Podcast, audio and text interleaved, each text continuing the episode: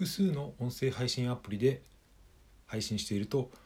再生数はどのぐらい増えているのかみたいなことを今日はお話ししてみたいと思います。メタ音声配信ラジオ。このチャンネルは自称音声配信フリークの僕岩見がお送りしている音声配信特化型のチャンネルです。よろしくお願いします。今日は10月25日日曜日ですがいかがお過ごしでしょうか？こちらはとても天気がいいですが僕は家の中で一人作業をしていました。この音声配信ラジオはラジオトークと、えー、スタンド FM それでラジオトークから各ポッドキャストにも配信をしていて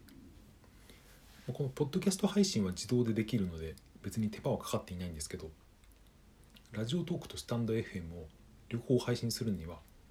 もう今はスマホを2台使うしかないので僕は毎回スマホを2台立ち上げてそれぞれですね編集したりとかテキストを入れたりっていうのをやってるんですよ。タイトルとその説明文に関してはコピペをすればいいので、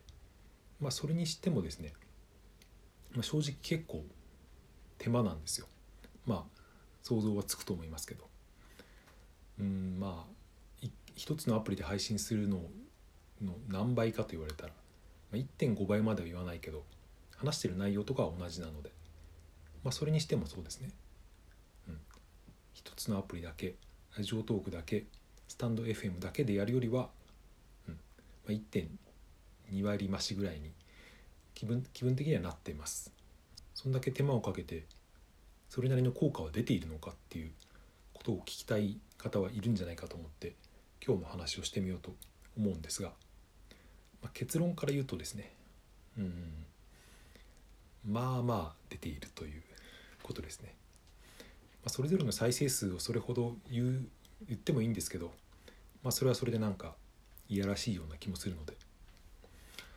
ただ僕はですね他の方の再生数を聞いてみたことはないですけど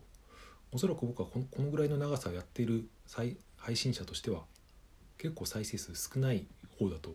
思うんですよね。100回とか200回配信している人の方には毎日ですね相当数再生されている方結構いると思うんですけど僕の場合は本当に細々とっていう感じでやっています。えー、まあ、それでそれぞれのアプリが、うんまあ、割合だけ話してみようかなと思うんですけど一番多いのは、えー、スタンド FM が再生数でいうと多いです。このスタンド FM を100とした時に回数じゃなくて割合として100とした時にラジオトークの再生数はまあ大体90ぐらい、まあ、10対9ぐらいの感じでラジオトークの方が若干少ない僕はラジオトークの方がその配信開始からは長いんですけど、まあ、これはユーザーの特性によるものなのか僕のネタが合わないのかもしくはそのアプリ全体のユーザー数によるものなのかっていうのは、うんまあ、それはいろいろ見方があるかなと思います。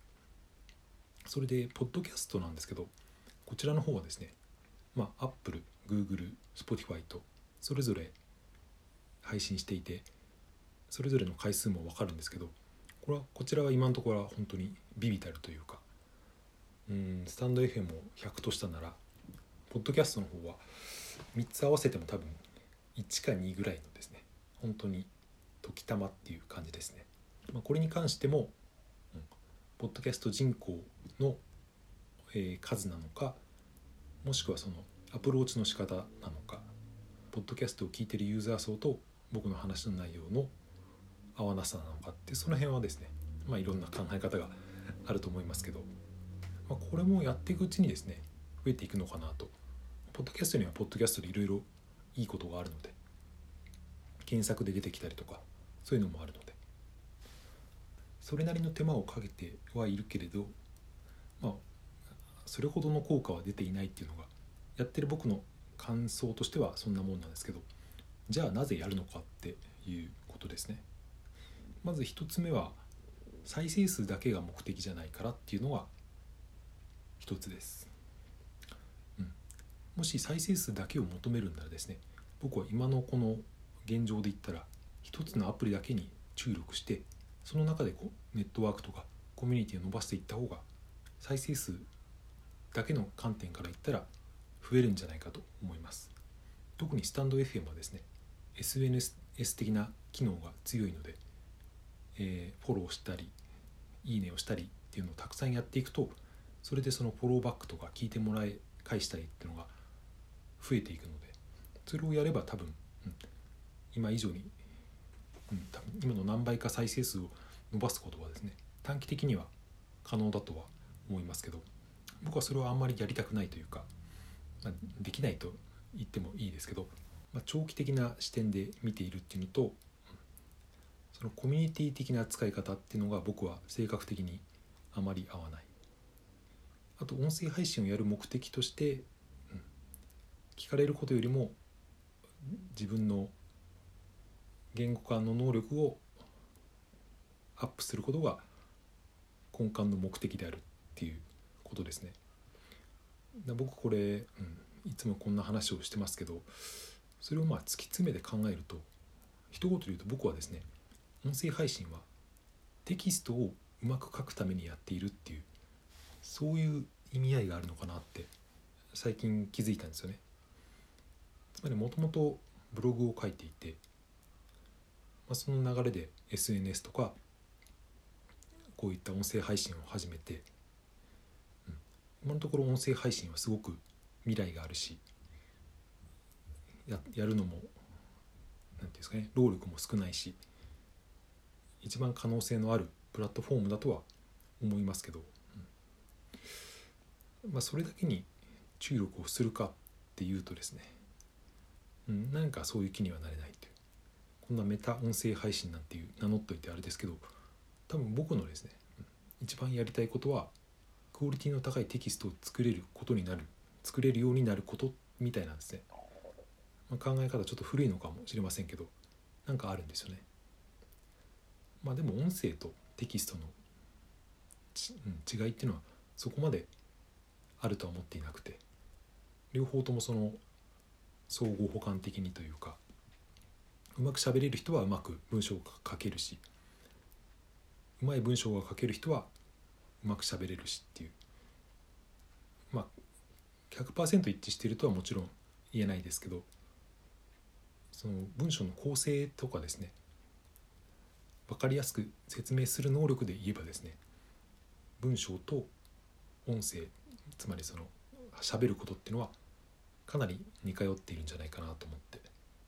だから僕はそれを両方の視点から押し上げようとしているっていう。めっちゃ真面目な話してますけどすいませんね。日曜日から多分つまんないと思うんですけど。昨日の配信で結構、まあ、スタンド FM の方はかなり遊んでしまって多分初っ端の出だしでですね、うん、アレクサに喋ってもらったんであれで離脱した人は結構いそうな気がして申し訳ないなと思ってるんですけど、まあ、それでテキストで言うと、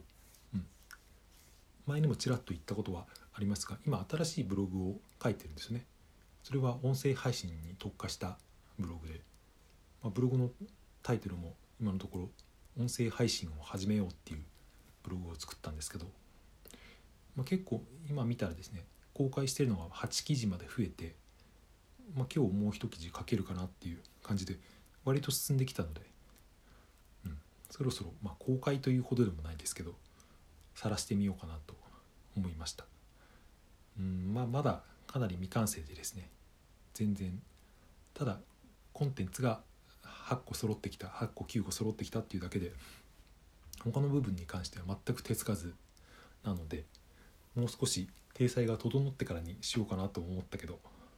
8記事今のところ書いて平均的に大体3,000文字ぐらい書いてるんで文字数で言ったらそのブログだけで2万5,000文字ぐらいっていうことは割とそうですね。ちょっとした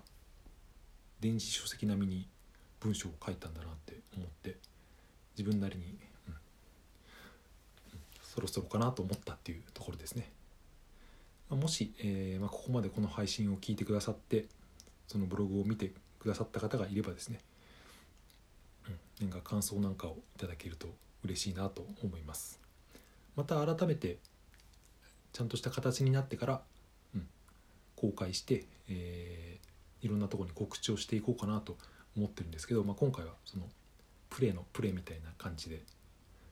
うん、本当に興味のある方だけ読んでいただければと思っています。まあ、結果的にはその SEO という